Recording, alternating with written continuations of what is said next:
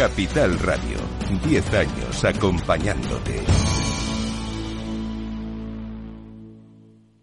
Son las 8 de la mañana, hora central europea, las 7 de la mañana en Canarias. Hoy es el aniversario de la muerte de Galileo Galilei. Él decía que la mayor sabiduría que existe es conocerse a uno mismo. Buenos días. Renfe les ofrece esta sección. Dicen los futuros que las bolsas de Europa van a abrir dentro de una hora con recortes de tres décimas, que es lo que está cayendo ahora mismo el futuro del Eurostox. 14 puntos en 4.476. Empieza a negociarse ahora mismo el futuro del IBEX y lo hace con una caída de 19 puntos. Son dos décimas de recorte en los 10.120. Recortando viene también el futuro del mercado americano. La caída es de 4 puntos de una décima en 4.730. Así que el tono color rojo es con el que comenzamos los mercados esta semana. En Capital Radio vamos a ocuparnos a continuación de mirar al año 2024 con las gafas de los exportadores españoles. Va a estar con nosotros aquí en directo, enseguida le saludamos, el presidente del Club de Exportadores de España, don Antonio Bonet. Y tras él, entraremos en la gran tertulia de la economía con Isabel Aguilera, Rafael Ramiro y Julián Salcedo hasta el momento en el que abran las bolsas. Ya hemos dicho cómo vienen, pero también podemos avanzar que el día trae un poquito más barato los precios del petróleo. La caída supera el 1% en el comienzo de la semana. El barril Brent en Londres baja a 77 dólares con 80 centavos, con el West Texas americano en 72.80 y con el euro dólar muy estable en las pantallas de XTV a 1.0950 y con el Bitcoin de nuevo muy vivo. Pero de eso nos ocuparemos luego en el tiempo de mercados aquí en Capital, la Bolsa y la Vida.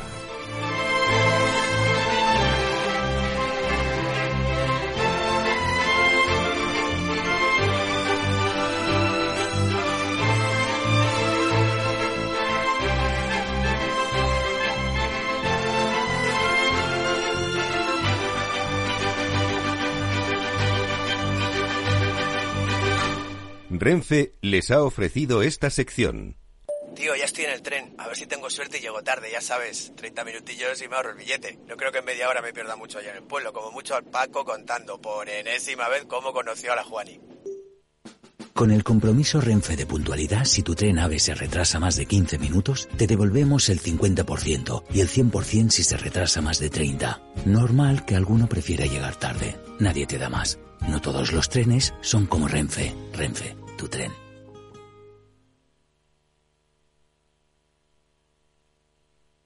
El broker CMC Markets patrocina las noticias del día.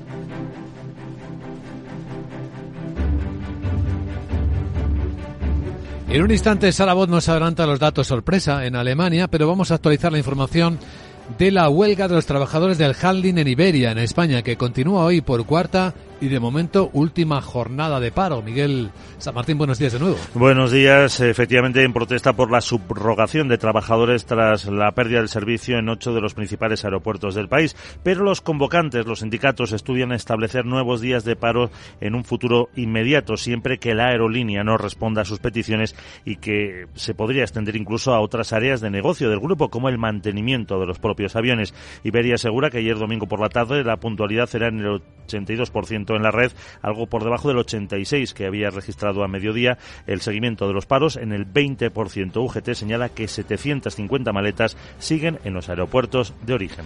Por cierto, hay más conflictividad laboral en Europa en el comienzo del año. También en Alemania, el sindicato de maquinistas GDL dice que habrá paros desde pasado mañana hasta el fin de semana en Deutsche Bahn. Aunque los de trenes de mercancías comenzarán la medida ya el 9 de enero, es decir, mañana los maquinistas ya hicieron una huelga de 24 horas a principios del mes pasado tras la ruptura de las negociaciones entre el sindicato y la Deutsche Bahn a finales de noviembre. Exigen una reducción de la jornada laboral de 38 a 35 horas semanales, así como un aumento de 555 euros al mes y una prima única de compensación por la inflación de 3.000 euros. Escucha lo que viene en Capital Radio. Hoy en España el Ministerio de Trabajo vuelve a convocar a los agentes sociales para hablar de la subida del salario mínimo interprofesional. Es el tercer encuentro entre las partes. El Gobierno deja claro que el incremento tendrá efectos retroactivos desde el 1 de enero de 2024. Trabajo propone una subida del SMI del 4%.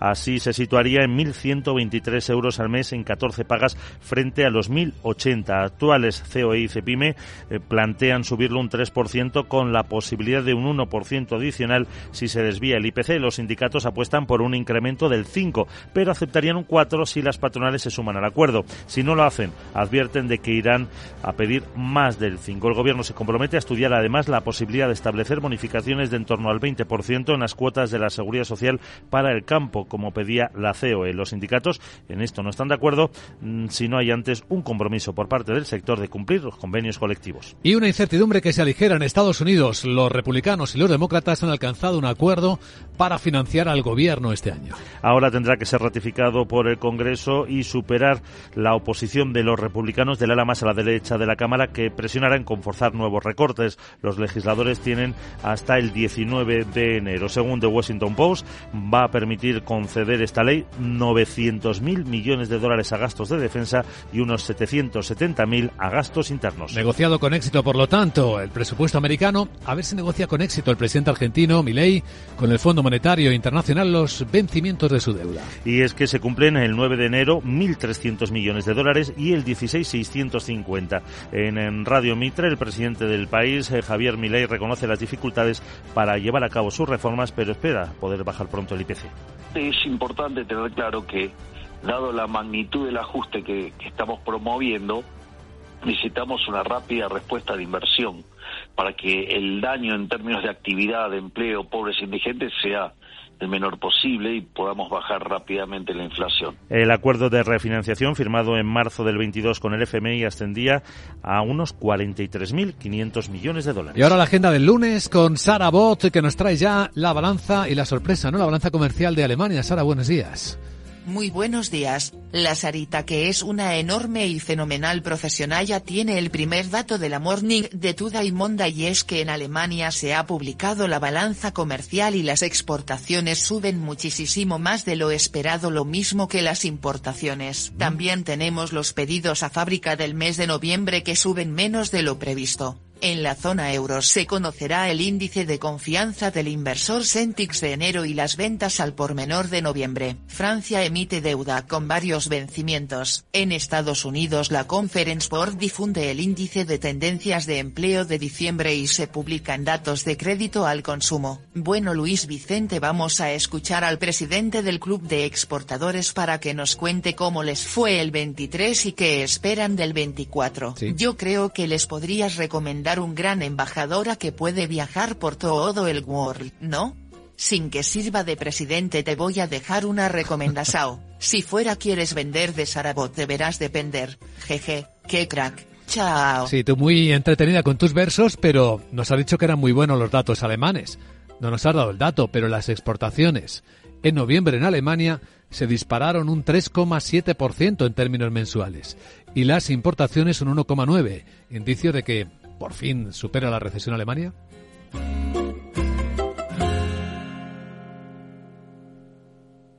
El broker CMC Markets ha patrocinado las noticias del día. Y antes de dar la bienvenida a nuestro invitado, el presidente del Club de Exportadores de España, un vistazo al tráfico en conexión con la DGT.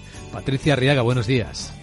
¿Qué tal? Muy buenos días, Luis Vicente. Pues a esta hora hay varios accidentes que están complicando el tráfico. En Valencia, más de 5 kilómetros de retención en la A7 en la zona de Paterna en sentido Barcelona. Mucha precaución porque sopla el viento con bastante intensidad en Valencia. También en Baleares, en la MA3 en Santa María del Camí, en dirección a Palma y en Málaga. Hay 4 kilómetros de retención en la A7 Málaga Este hacia la capital malacitana. Además, tráfico especialmente denso en la entrada a Madrid, en la A42 en Getafe, a 5 Arroyo Molinos y A6 en Aravaca y muy complicada la M50 en Majada Honda en sentido A5. En Barcelona, lo más intenso, la entrada por la Nacional 340 en Valirana y en Alicante. Muy complicada a lo largo de 3 kilómetros la A70 en la Universidad en sentido Elche. También retención en la entrada a Sevilla por la A4 en Carmona y por nieve. Hay 44 carreteras afectadas, todas de la red secundaria. En más de 30 es obligatorio el uso de cadenas en Aragón, Asturias, Navarra, Cataluña y Castilla y León.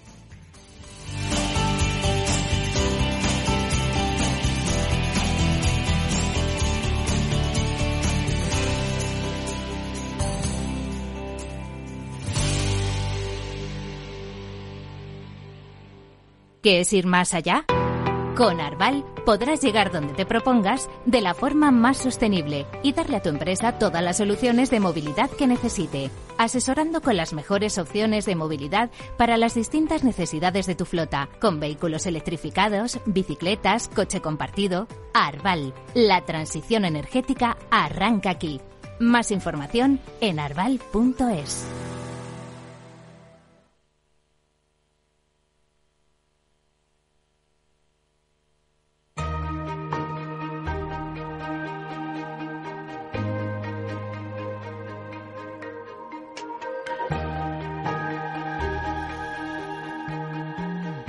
La entrevista capital.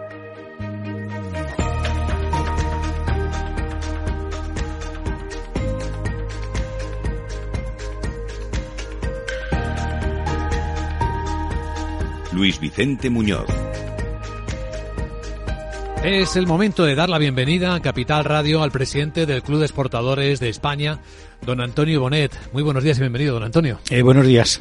Creo que no había mejor bienvenida posible que dar el dato que acabamos de dar de la balanza comercial alemana, con un aumento de las exportaciones del 3,7%. Si Alemania empieza a exportar, significa que ese temor a la recesión, a lo malo, se nos va pasando un poco, ¿no? Bueno, la verdad es que es muy buena noticia, efectivamente, porque Alemania es un cliente importante para, para nosotros, para España, y además eh, es un gran exportador, lo cual significa que si las exportaciones alemanas están creciendo, bueno, es un indicio ¿no? de, que, de que la economía mundial se está recuperando un poquito. En fin, no es como para eh, saltar de alegría porque tampoco está la economía mundial tan bollante, pero, pero es buena noticia. ¿Qué le parece si empezamos haciendo diagnóstico de cómo están los exportadores españoles? ¿Cómo ha ido 2023? Bueno, 2023 tenemos datos únicamente hasta final de octubre. Eh, deben estar ya a punto de salir los datos de a, noviembre. Entonces, eh, las exportaciones en valor no han crecido, están exactamente igual, prácticamente, que en los 10 meses del año anterior, del 2022, pero han caído en valor. Y han, en, en, valor están igual, pero han caído en volumen. Y han caído en volumen casi un 5%. Eso no es una buena noticia. Mm. Eh, porque porque bueno en Alemania acabamos de ver que están creciendo sí. Eh, en España eh, en volumen se están reduciendo y luego eh, con lo cual vamos a cerrar el año desde el punto de vista de la exportación, mm, pues no muy bien. Esto es por la inflación, ¿no? Eh, España ha vendido más caro y ha vendido menos volumen, pero ha mantenido el valor. Ha mantenido los precios. Los exportadores hemos sido capaces de mantener, de mantener precios, ¿no?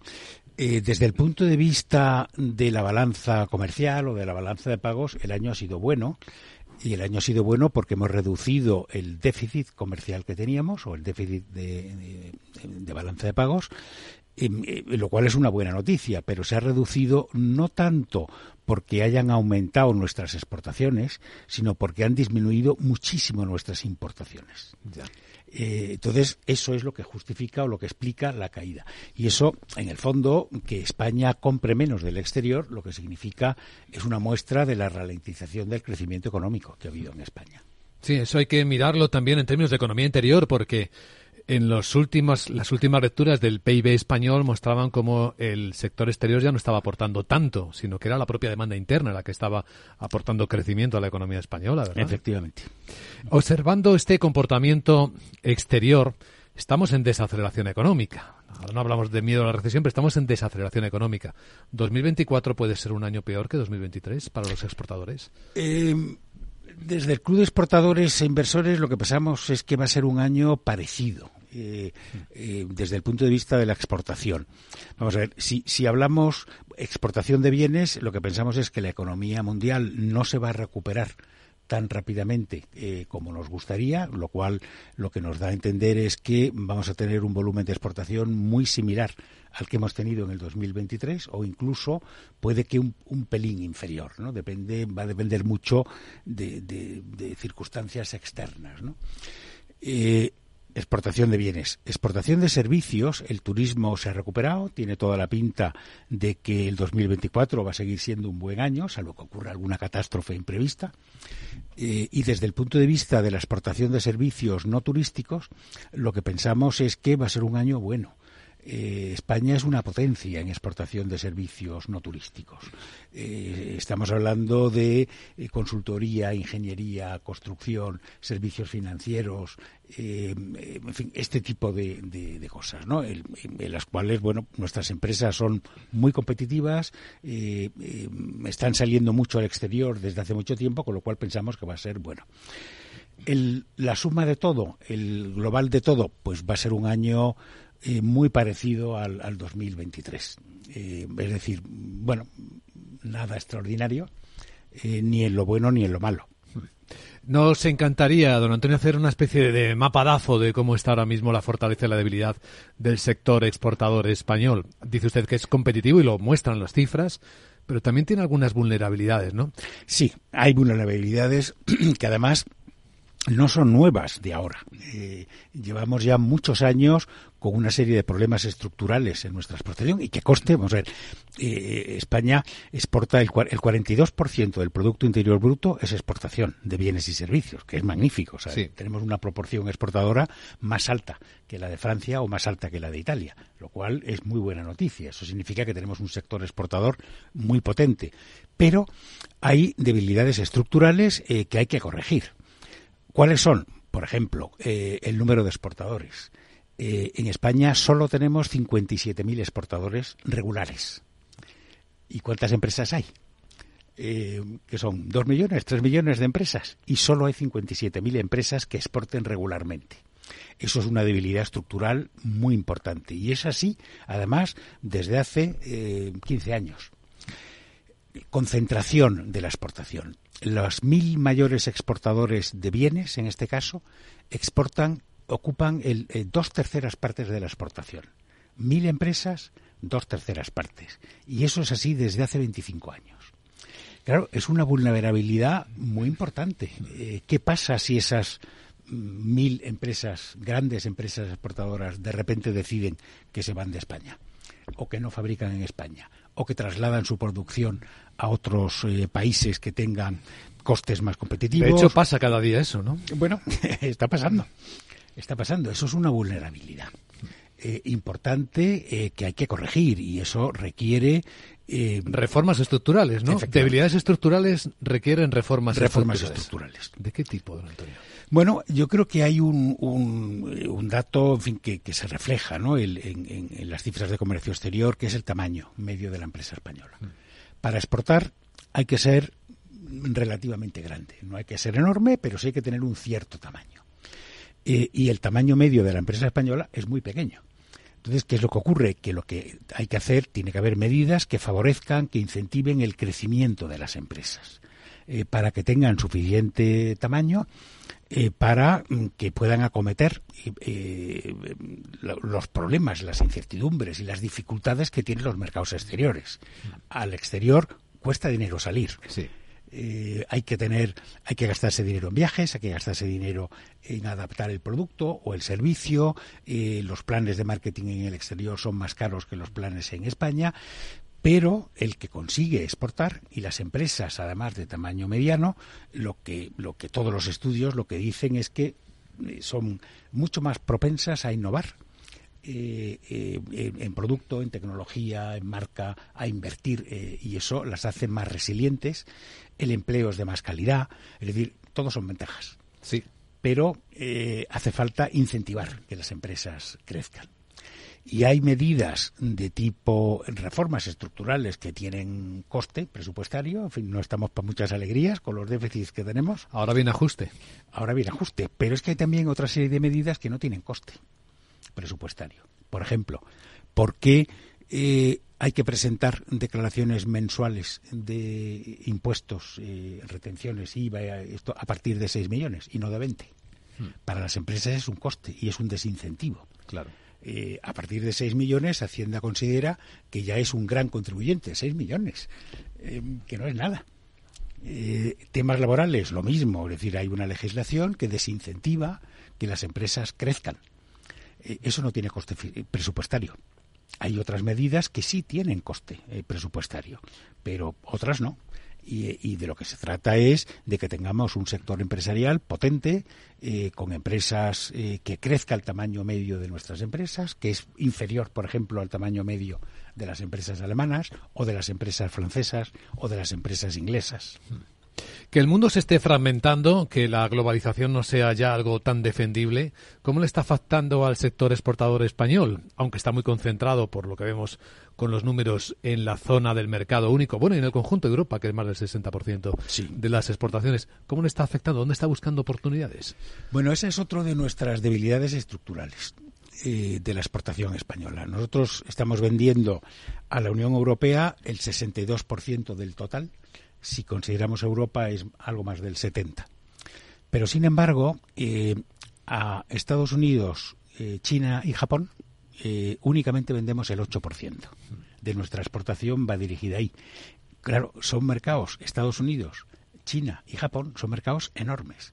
Importan más del 30% del total de la importación mundial la tienen estos países.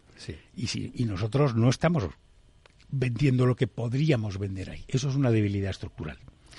¿Se están adoptando medidas para, para acabar con eso? Sí. Hay una serie de programas que ha puesto en marcha eh, Comercio, el programa PASE, por ejemplo, en donde se trata de apoyar la exportación española en una serie de mercados prioritarios, entre los cuales están China, Japón, eh, Turquía, en fin, eh, de estos. ¿no?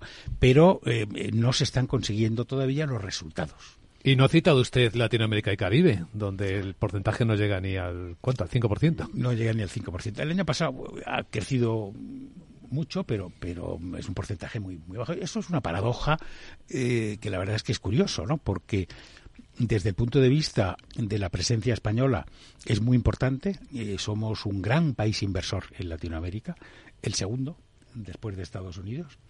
Eh, pero sin embargo, en volumen de exportación muy poco. O sea, eh, eh, en Latinoamérica, España hace exactamente lo contrario. Bueno, los resultados lo que dicen es que estamos en la posición exactamente contraria a la de China. China invierte muy poco en Latinoamérica, pero exporta muchísimo. Pero España invierte mucho en Latinoamérica, pero sin embargo exporta muy poco. E importa también poco. E importa también poco en ambas direcciones. Pues eh, ha sido un examen al momento de la industria, de la empresa exportadora española, eh, con la voz, con la perspectiva de alguien que lo conoce bien, el presidente del Club de Exportadores de España, don Antonio Bonet. Le agradecemos, don Antonio, que nos haya acompañado hoy en Capital Radio. Mucha suerte para el año. Nada, pues muchas gracias. Sí, hace falta suerte y trabajo.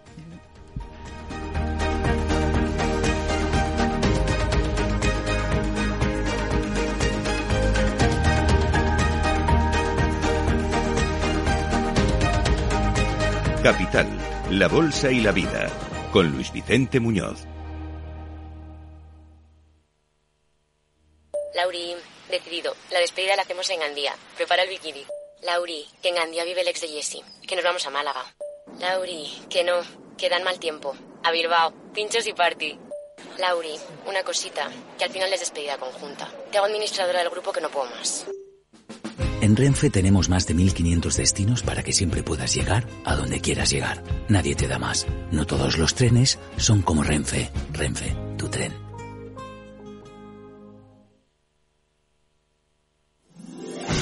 15 años con personas y empresas dan para muchas opiniones, reflexiones y conocimientos de recursos humanos. Escucha el Foro de los Recursos Humanos todos los lunes a las 12 del mediodía en Capital Radio, un punto de encuentro de excepción con personas y empresas, con Francisco García Cabello.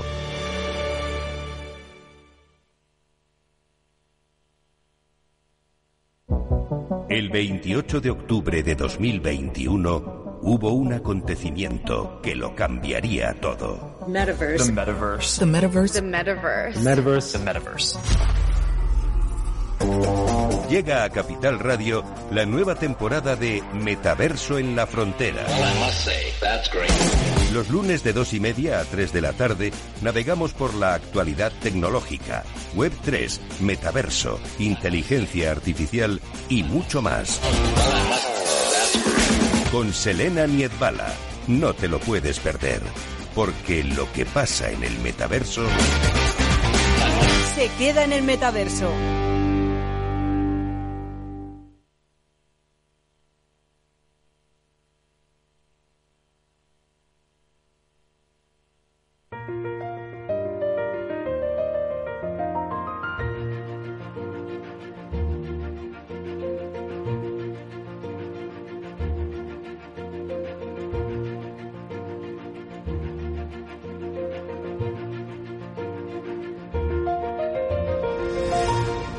Capital Radio comienza la gran tertulia de la economía con Luis Vicente Muñoz. Y hoy en la gran tertulia de la economía con Isabel Aguilera, que es consultora empresarial. ¿Cómo estás, Isabel? Buenos días. Buenos días y feliz año, porque es la primera vez que vengo en el 2024. Pues feliz año, es una buena razón, porque siempre discutimos cuándo, hasta cuándo lo decimos. Pues ya Todo el debemos día. estar al final, ¿no? O feliz día podemos decirlo cada jornada. Es lo que le deseamos también a Carlos Blanco, socio del departamento mercantil de Squire Patton Box. ¿Cómo estás, Carlos? Muy bien, Luis Vicente. Muy buenos días y feliz año a todos. Feliz lunes, también podría deciros. A mí me gustan los lunes. Julián Salcedo es doctor en economía, es presidente del Foro de Economistas Inmobiliarios. ¿Cómo estás, Julián? Buenos días. Pues muy bien, también muy bien, buenos días. Y aunque a muchos no les guste, por fin se acabaron las fiestas. La verdad es que se hacen largas, ¿no? Quizás en un país en el que no gana productividad en, los últimas, en las últimas dos décadas, esto de tener unas fiestas tan largas, eh, casi que deberíamos revisarlo, ¿no os parece? Bueno, nunca llueve a, gusto de todos, ¿no? O sea, lo que para nosotros es eh, a lo mejor mm, no tan positivo o positivo, dependiendo de lo que nos guste, pues sí es verdad que hay un repunte de- del consumo, que mm, las familias pasan tiempo o viajan fuera y luego eso se traduce en resultados empresariales. No sé, tenemos que mirar la parte positiva siempre, ¿no? No, no, sí, yo también le veo la parte positiva, ¿no? Y creo que no solo para el consumo, también conviene que eh, desconectemos de vez en cuando, ¿no? Lo que pasa es que a mí, personalmente, ¿eh? me resulta luego duro el retorno. La verdad es que no, tampoco paro nunca definitivamente, ¿verdad? Pero después de unos días de mucho relax, joder, volver otra vez a, a coger el ritmo fuerte, ¿Cómo se os nota que no tenéis que cocinar, que limpiar, que recibir? es verdad. Es verdad eso, ¿eh? Eh, Carlos, ¿tú qué opinas? ¿Deberíamos revisar la intensidad de las fiestas eh, y este tipo de vida social o no? Bueno, yo creo que sí que ha habido un, un debate, ¿no? Que ya parece que incluso se apagó sobre la el intento de racionalización de de la Horarios y calendario. calendario. del, cale- del calendario laboral, ¿no? Sobre todo estos puentes, acueductos, etcétera, y que no, que no se trataba tanto de eliminar días festivos como de organizarlos de tal forma que días que no eran festivos terminasen siéndolo, ¿no? Esto fue un debate que trajo la patronal hace unos años, pero parece que se terminó apagando, ¿no? Bueno, pero si encima de la mesa lo que hay es trabajar incluso menos horas cuando no hay festivos. O sea, mm, vamos a, a ver qué, qué es lo que nos pasa. O sea, si la Siento tendencia haberme- va en sentido Siento contrario. haberme quejado, siento haberme quejado. Ah, vale, ¿ves? O sea, que siempre hay algo peor. No, pero ahí hay un tema de fondo que es eh, además inquietante, ¿no? Que efectivamente es lo que está ocurriendo en el mundo del trabajo. Las empresas no encuentran talento. Dicen que el que encuentran no alcanza el compromiso que necesitan para hacer sostenible, viable, crecedero su negocio. Las personas, los profesionales dicen que se queman enseguida, que no están motivados, que no hay propósito. Todo esto es serio, ¿no? Bueno, yo muchas veces pienso que el que no encuentra talento con la cantidad de personas preparadas que hay en el mundo es que no sabe lo que quiere. Y hay algo de eso también, ¿eh? Porque muchas veces quieres estar preparado pues para lo que te pueda, imagínate, algo tan concreto como en lo que me pueda afectar el desarrollo de la inteligencia artificial. Pero si no sabes lo que buscas ni lo que quieres, nunca encontrarás a nadie.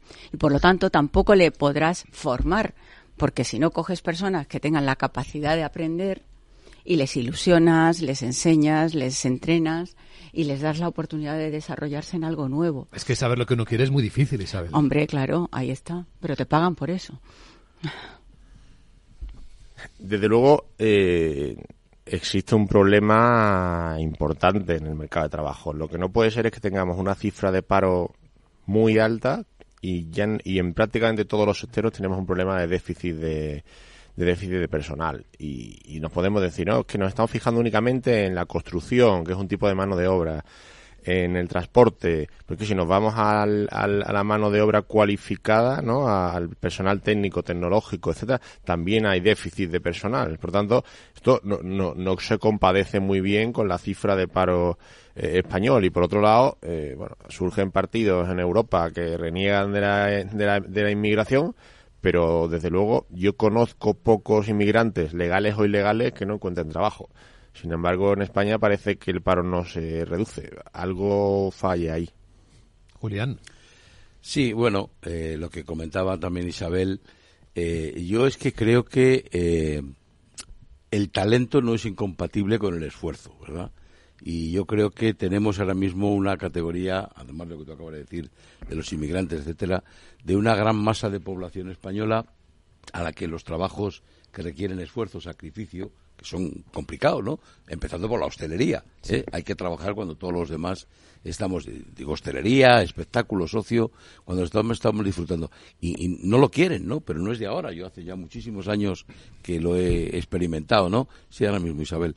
Eh, eh, entonces, bueno, claro, eh, es que alguien tiene que hacer esos trabajos, ¿no? Y son tan eh, tan honestos y son tan satisfactorios, deben dar tanta satisfacción como otros. Yo lo digo tantas veces como puedo, ¿no? Uno va a otros países, sobre todo anglosajones, y el mejor ejemplo para mí es Estados Unidos, y se encuentra gente en este tipo de actividades, hostelería, restaurantes, cafeterías, bares, no sé qué, y están contentos, se ríen, disfrutan, son, con, son conscientes de que su trabajo es tan importante como cualquier otro, ¿no? Y aquí, en muchos casos, te los encuentras enfadados, cabreados, parece que están jodidos, ¿no? Bueno. ¿Eh? Entonces, bueno, oiga, pues si es que es un trabajo como otro cualquiera y eso es, ¡pum!, hay quien no los quiere hacer. Perdona, Isabel. No, no, es que nos hemos olvidado de mencionar que en España sigue, seguimos siendo campeones de economía sumergida y de exceso, no te digo que no sea necesaria una cierta protección social, exceso del que no trabaja. En lo, o sea, las políticas de promoción del empleo tendrían que ser de promoción del empleo, no solo de protección del desempleo. Y yo creo que ahí sí que hace falta, como se diría en italiano, que suena mejor, un ayornamiento, ¿no? Un ayornamiento para, para poder lanzar a las personas. Me, yo, yo estoy muy a favor del tema de que, pues si una persona no acepta eh, tres empleos eh, seguidos o incluso dos, o sea, ya me da igual el número que quieran poner entre todos, pues oye, dejas de percibir eh, el, el subsidio, porque, oye, se trata de trabajar, no se trata de vivir sin trabajar, porque si no seremos cada vez menos, trabajando más y pagando más para mantener a aquellos que serán cada vez más, trabajando menos y cobrando lo mismo. Pues mira, voy a poner sobre la mesa una de las noticias de hoy, que además tiene todo que ver con esto que hemos empezado a comentar en la gran tertulia de la economía.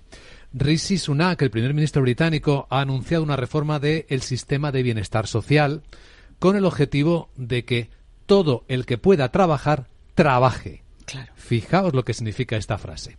Lo contó anoche en la BBC después de que declarara al Telegraph que quiere bajar los impuestos, pero que para hacerlo lo que tiene que hacer es tomar decisiones difíciles de control de las ayudas sociales. Dice que el sistema de bienestar británico le parece que no funciona, dice que hay demasiadas personas desincentivadas para trabajar, eh, que el número además de personas que ha sido considerada no apta para trabajar por enfermedad se ha triplicado en los últimos 10 años, a él le sorprende, le choca. Y ojo, eh, que aquí está dejando en el aire una severa crítica también al sistema de salud británico. Mm. Y dice que el aumento de salarios eh, para mm, el sistema de salud y mm, los datos de la pelea contra la inflación son todo ello cosas que hay que tener en cuenta.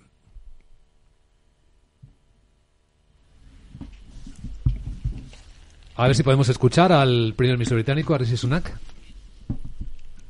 Pues no, parece que no. Council has just announced 20 billion pounds of tax cuts, and our, our joint priority for the country is to make sure that we control spending, control welfare hmm. so that we can cut people's tax over the past year. Because we've managed the economy responsibly, halved inflation, said no to lots of things that people wanted us to do. We've been talking about public sector pay earlier. There's an example of why it's the wrong thing to do to just say yes to whatever people want. Bueno, pues ha hablado efectivamente de esto que estamos comentando, como él lo que quiere es controlar el gasto, controlar el bienestar para que el país funcione. ¿Cómo lo traducirías? ¿Cómo lo entiendes las palabras de la propuesta? Que es facilísimo. O sea, si, si, si tienes que, que detraer determinados recursos para promocionar otros, es que no se puede estar a todos. O sea, lo de decir sí continuamente es meterte en un caos. Y que cada uno lo entienda como, como sea, porque está bien claro. Es decir, decirle sí a todos, a todo, es imposible, porque entonces nos vamos todos a lo peor. Él se queja de eso, de que efectivamente no puede decir que sí a todos. Exacto. Y que ha tenido que tomar decisiones difíciles, lo llama, claro, en términos políticos. Pero es que son difíciles. Suelen ser menos en, votos. En el corto, y yo no. Oye, que hay, hay casos que son eh, realmente para ayudarles y demás. Pero es lo que ha dicho, todo aquel que pueda trabajar. Lo que no puede ser es que alguien que pueda trabajar prefiera no prefiera no trabajar. Y, y es hay... verdad que hay mucha gente que quiere trabajar y no puede. Ojo al dato y con todas las líneas. Pero también hay mucha programas. gente que puede trabajar y no quiere. Y no trabaja. Sí. Y el absentismo, los que están trabajando y cuánto, cuántas jornadas se pierden por absentismo laboral. O ahora con el miedo al. A, me, me, quiero. Me, estoy, estoy enfermo. Mira, perdona, te autodiagnosticas tú. Entonces, yo creo que lo que él ha dicho lo suscribo al 100%. Tenemos que revisar, no significa que todo esté mal, pero no está todo bien. Y tenemos que hacer las cosas de otra manera, porque los escenarios cambian y porque necesitamos eh, proteger a algunos más y a otros menos. Es decir, lo de el café para todos nunca es una buena fórmula. Y no es un tema de mérito tampoco, ¿eh? Es un tema de darle a cada uno lo que necesita. Y lo que necesitamos las personas para realizarnos es trabajo. Sí, bueno, yo creo que eh, no debemos renunciar eh, en ningún caso al estado de bienestar eh, que tenemos en Europa, pero sí que hay que repensar los límites al estado del bienestar, ¿no? Porque el problema es que parecía, hasta ahora ha parecido, que el estado de bienestar era ilimitado, siempre era más, más, más, más, más, y no se el piensa. El paraíso, era el paraíso. Claro, claro, ¿no? Eh, y yo creo que efectivamente, fijaros que ponemos el caso de Sunak ahora en Reino Unido y lo podemos enfrentar rápidamente o confrontar rápidamente con las últimas medidas de nuestro gobierno, ¿no? Que van a hacer compatible el seguro de desempleo, bueno, el subsidio, realmente subsidio. no es el seguro, el subsidio de desempleo con eh, una eh, con el, el, trabajo al menos durante seis meses, bueno, seis meses que luego se prorrogan otros tantos, ¿no? Al final eso es un incentivo, como decíamos, claro. a no a no buscar trabajo. Es decir, bueno, da, da, igual. Entonces, al, lo que yo creo, la conclusión que yo hago de lo que tú decías, o que yo me hago para mí, lo que tú decías, Isabel, es que probablemente estos que no encuentran el trabajo de su vida, ¿no? Ninguno hemos encontrado el trabajo de nuestra vida en la primera intentona, ¿verdad? No. Hay que conformarse con lo que te toca. No, y hacer que y el trabajo poco... que desarrolles te guste. Claro. Es así. Y si no te gusta, pues tienes que también hacerlo, porque ¿Sí? no podemos vivir del aire, ¿no? Lo, lo, que hace aquí el primer ministro británico es señalar el elefante en la habitación, y es que efectivamente hay eh, muchos ciudadanos que, pudiendo trabajar, deciden no trabajar. Pero ¿Esto por qué ocurre? Ocurre básicamente porque tienen una alternativa de mantenimiento a costa de los contribuyentes mediante un subsidio de desempleo que está pensado para aquellos que durante un determinado periodo no pueden trabajar. ¿Para qué se, se inventó el subsidio de desempleo? Para aquellas personas que, teniendo capacidad de trabajar, no encontrasen trabajo momentáneamente. Y, momentáneamente, y evidentemente no, no acabasen en la indigencia, porque no es bueno claro. ni, ni humanamente, ni socialmente, ni económicamente. Pero desde luego esto, esto se ha pervertido. Entonces cuando decimos no, no, no se encuentra gente para trabajar en tal sector, sin embargo, todos los inmigrantes que llegan, con salarios mínimos bastante altos en relación con los estándares europeos, encuentran trabajo y los empresarios les pagan esos sueldos. ¿Cómo alguien puede decir, es que ese trabajo no me interesa? Y, en mi opinión, si los subsidios de empleos se racionalizasen, probablemente no habría tanto paro. Vamos a comentar a continuación la gran tertulia de la economía, la complicada semana que comienza para el gobierno. Pasado mañana en el Congreso puede que no se aprueben los las tres decretos leyes ómnibus, leyes. Uh -huh. El gobierno está empezando a gobernar por decretos en esta forma que hemos llamado, no, continuando, ¿no? Ómnibus, que bueno, va y todo junto. Ahora comentamos en qué estamos.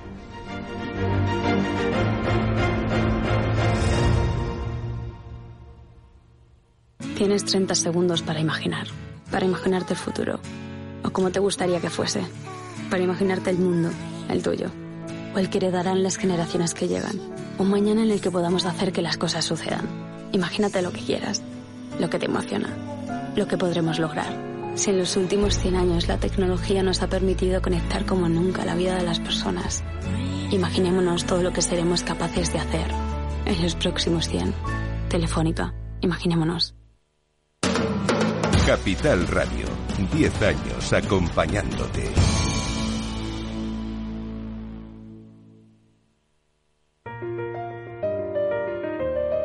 La gran tertulia de la economía, solo en Capital Radio. Aprovecho para adelantaros cómo vienen las bolsas en el comienzo de la semana, en negativo.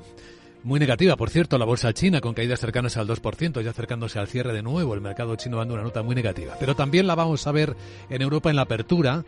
Viene bajando el futuro del IBEX 9 puntos. Ahora está moderando la caída, es de apenas una décima. Hace media hora era de dos. Está en 10.130. El futuro del Eurostox baja dos décimas todavía. Está en 4.483. Y el futuro americano baja lo mismo que el del IBEX, una décima, cinco puntos el SP en 4.729, según observo en las pantallas de XTV. Si inviertes en bolsa, esto te interesa. XTB, tu broker con más de 15 años en España, tiene la mejor tarifa del mercado para comprar y vender acciones y ETFs. No pagues comisiones hasta 100.000 euros al mes. Si inviertes en bolsa o quieres empezar, más sencillo e imposible. Entras en xtb.es, abres una cuenta online y en menos de 5 minutos compra y vende acciones sin comisiones. Además, con atención al cliente las 24 horas del día. ¿A qué esperas? Miles de clientes ya confían en xtb.es. Un broker, muchas posibilidades. xtb.es. A partir 100.000 euros al mes, la comisión es del 0,2%, mínimo 10 euros. Invertir implica riesgos.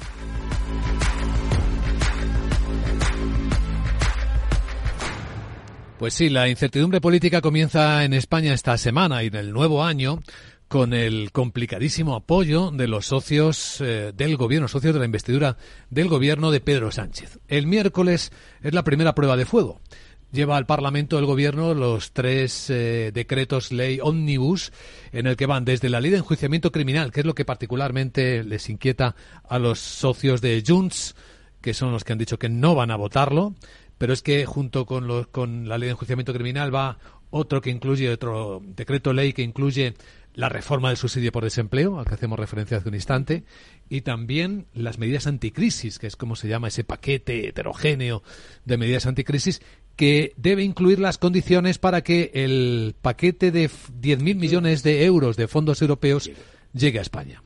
Y ahí va pues la rebaja del IVA al 0% para alimentos esenciales y otras correcciones al respecto. Pero bueno, que ahora mismo no tiene los votos para sacarlos adelante. Serviría que el PP se abstuviera. El PP parece que ha dicho que no va a ayudar, pero que a lo mejor sí se abstiene en este tercero, en el de las medidas anticrisis, para que los fondos europeos lleguen. Yo, si fuera el PP, no, no apoyaría. O sea, es que alguien le tiene que decir que los pactos y los, o sea, lo, lo que en empresa sería el reclutamiento hay que hacerlo despacio y saber dónde te metes porque es que si no pasan estas cosas a la primera de cambio. O sea, yo tampoco quisiera estar en los zapatos de Pedro Sánchez. ¿eh? O sea, vaya legislatura que le espera porque mm, al final es susto muerte continuamente. Esta es la primera, pero no será la última. Es decir, si hubiera oportunidad de precipitar la caída del gobierno, sería el momento de hacerlo, aunque fuese nada más yo, yo, llegar, ¿no? mm, Vamos. Yo no creo que le pille de sorpresa ni al gobierno ni a nadie eh, la dificultad para aprobar esta legislación, ¿no? El- lo, lo que parece ser que ha ocurrido es que el presidente del gobierno decidió llevar a cabo las alianzas que fueran necesarias con tal de mantener el poder ejecutivo Sin letra pequeña, sin y el poder ejecutivo lo ha mantenido. Mm, Ahora bien, si durante este mandato, más que legislatura, porque legislar va a ser complicado, pretende llevar adelante iniciativas legislativas, pues lo va a tener muy difícil. Lo que no tengo claro hasta qué punto al poder ejecutivo le preocupa que no haya actividad legislativa, una vez conseguido el objetivo de mantener el, el poder ejecutivo. Bueno, yo lo que creo es que pensar en una caída del gobierno que lleva poco menos, no llega a dos meses eh, eh, gobernando, por lo menos eh, eh, con la formación de gobierno, creo que sería una barbaridad, independientemente de que estemos o no, que no lo estoy, de acuerdo con la forma de, eh, con la forma de gobernar, ¿no? Que ahora lo diré. Pero yo creo que es una barbaridad. España lo que necesita es estabilidad, ¿no? Y tampoco creo que unas nuevas elecciones cambiaran significativamente el resultado si no se cambia la ley electoral, ¿no? Pero sí, al gobierno hay que decirle dos cosas. Yo creo, la primera, que no se puede gobernar por decreto ley. ¿eh? Eh, esto es lo primero que tiene que hacer. Eh, hay que gobernar, primero, con proyectos de ley presentados en el Parlamento, con una discusión y tal. Y, y luego, esto le ocurre por no negociar con la oposición. Es decir, el Parlamento está para eso y el Gobierno tiene la obligación de negociar. Por ejemplo, estos tres decretos leyes que tú acabas de decir, resulta que es que no están negociados con la oposición al menos la oposición que representan el Partido Popular y Vox, ¿no? Pero por lo que se ve tampoco lo ha sido con lo que son sus socios de gobierno, porque ninguno está de acuerdo, uno por una razón y otro por otro. Pero España se juega mucho, ¿eh? Los 10.000 millones que tú acabas de decir de la cuarta entrega de los fondos europeos, pues ahí están, ¿eh? También es verdad que sabemos que aunque lleguen no van a, a llegar a la economía real, ¿no? O sea, solo llega el 25% de lo recibido, pero mal panorama se presenta, sí. Y si os parece también un vistazo rápido a los protagonistas de empresa, las historias de empresas con que empezamos la semana. Yo diría que hay dos y que están relacionadas con el sector aéreo importantes. Iberia, lo que está padeciendo con la huelga de los trabajadores del handling y Boeing, que tienen tierra otra vez los 737 MAX 9, ¿no? Después del accidente de la Alaska Airlines, que le saltó una parte del fuselaje en vuelo. Menos mal que no pasó nada. Menos mal. Pero lo de Iberia, hoy es el cuarto día de la huelga de los trabajadores del handling. Dice la compañía que ha habido aproximadamente un 20% de seguimiento. Las razones de la huelga, yo creo que están ahí analizadas. Los trabajadores no quieren eh, no cambia ninguna de sus circunstancias laborales, pero no, quieren trabajar para otra empresa distinta. Eso, lo, comentábamos antes de empezar. Fuera de micrófono, sí. Fuera de micrófono. Que es curioso, no, pues que es curioso, es curioso que, que estén perjudicando a una empresa a la que le están pidiendo quedarse. O sea, es una extraña forma de pedir, ¿no? Pero me apuntabas que, que, se debe a que el convenio de Iberia es muy conveniente. Reminiscencia de una antigua empresa eh, estatal, lo cual... Pública. bueno, pública. Entonces estratégica, decíamos. Ah, sí, bueno ahora, bueno, ahora, ahora es cuando se dice estratégica para justificar todo. Pero bueno, eh, eh, en cualquier caso, lo que mm, tiene dos lecturas. Una extraña forma de pedir Dos, em, el, aparato estatal o las empresas públicas, eh, cuanto más pequeño, mejor, porque evitaríamos problemas consecuentes, ¿no? O sea, mm, a mí me, me llama muchísimo la atención esta, esta huelga. ¿Verdad? Yo haría una analogía aún con las diferencias, ¿no? Porque esto es dentro del ámbito de lo público, pero ya vimos una movilización de los trabajadores eh, del sector ferroviario público cuando se planteó desde el gobierno la, cesión a, la Generalidad Catalana, ¿no? Eh, al final, y, lo hilaría también con, con la propuesta del presidente Milei de eh, entregar las aerolíneas argentinas a los propios trabajadores, ¿no? es curioso cómo eh, los trabajadores eh, no incluso decir en, un estado como el español en el que no existe un excesivo sentimiento centralista se negaron y, se movilizaron frente a una cesión a, un organismo público autonómico precisamente porque les preocupaba que no hubiese la misma protección que habían tenido siempre desde el Estado, ¿no? Eh, desde lo público. Aquí vemos lo mismo, ¿no? Nosotros pertenecíamos a Iberia, que era la gran compañía históricamente pública y, al final pues siempre se heredan una serie de, de prácticas que, que, daban unas condiciones excesivamente eh, cómodas a los trabajadores y ahora, bueno, se les mantiene todo, pero dicen, ¿qué, qué será de esto, no? Pero llevado al extremo es lo que plantea mi ley en Argentina. Bueno, señor, si, si no les gusta que privaticemos, si no les gusta, llévenla ustedes. Llévenla ustedes y además no les vamos a cobrar nada por ello, ¿no? Y, y curiosa la respuesta de los trabajadores eh, públicos hoy día en Argentina que se han negado a aceptar la cesión de la compañía a cambio de cero euros o cero eh, dólares si lo dolariza en este caso. Se la regalaba literalmente, ¿no? Bueno, claro, yo le comentaba a micrófono cerrado, comentábamos con Isabel justamente esto, ¿no? La razón, están perjudicando a su empresa, están defendiendo sus condiciones de trabajo, porque eh, no digo que me parezca ni bien ni mal, simplemente es lo que están haciendo. ¿Por qué? Porque el convenio colectivo de Iberia pues es muy beneficioso para los trabajadores de Iberia, no de las contratas, subcontratas o de filiales, ¿no? Y el primer ejemplo, que ya sé que no son los trabajadores de Handling, eh, son los pilotos en la familia tengo alguno, ¿eh? y claro, es que las condiciones de los pilotos de Iberia no guardan ni comparación con los de otras compañías aéreas, y todos hacen lo mismo. Quizá tienen no solo mejores condiciones económicas, sino que también tienen mejores condiciones de días que, viajan, días de descanso, etcétera, ¿no? Entonces, claro, esto es un problema, muestra otra vez la dualidad del mercado de trabajo, ¿no? Es decir, tú perteneces a una gran empresa del IBEX o lo que sea, tienes un colchón, un paraguas aquí, que tan tranquilo, ¿no? Tú perteneces a una pyme o mini pyme. Pues bueno, y ni te cuento si eres autónomo. Bueno, claro. Bueno, pues la gran tertulia de la economía en Capital Radio. Ya es momento de despedirse. No sé si sois muy seguidores de los Globos de Oro, pero han premiado sobre todo a Oppenheimer. Es la, la gran ganadora de los Globos. ¿La habéis visto? sí. Eh, sí, la Sociedad de la Nieve nada. No. Pues a mí me Es una pena. Me encantó. Pues, eh, ¿recomendáis Oppenheimer para quien no la haya visto? Una buena película, pero muy extensa para aquellos que tienden a dormirse cuando van al cine. Es larga, larga. Larga. Larga. Larga. Yo sí la he visto también, sí, Como sí la me de gustó. DiCaprio y Robert De Niro, ¿cómo se llama? Esa, la de los indios. No me acuerdo, esa también es larga, larga. El Renacido o algo Pero así. no se tanto como lo que el viento se llevó. Ya se, se hicieron incluso No sé películas más largas, ¿no? Bueno, la gran tertulia de la economía hoy en Capital Radio con Isabel Aguilera, Carlos Blanco y Julián Salcedo. Gracias. Que tengáis un buen lunes y una buena semana. Feliz semana. Feliz Igualmente. semana.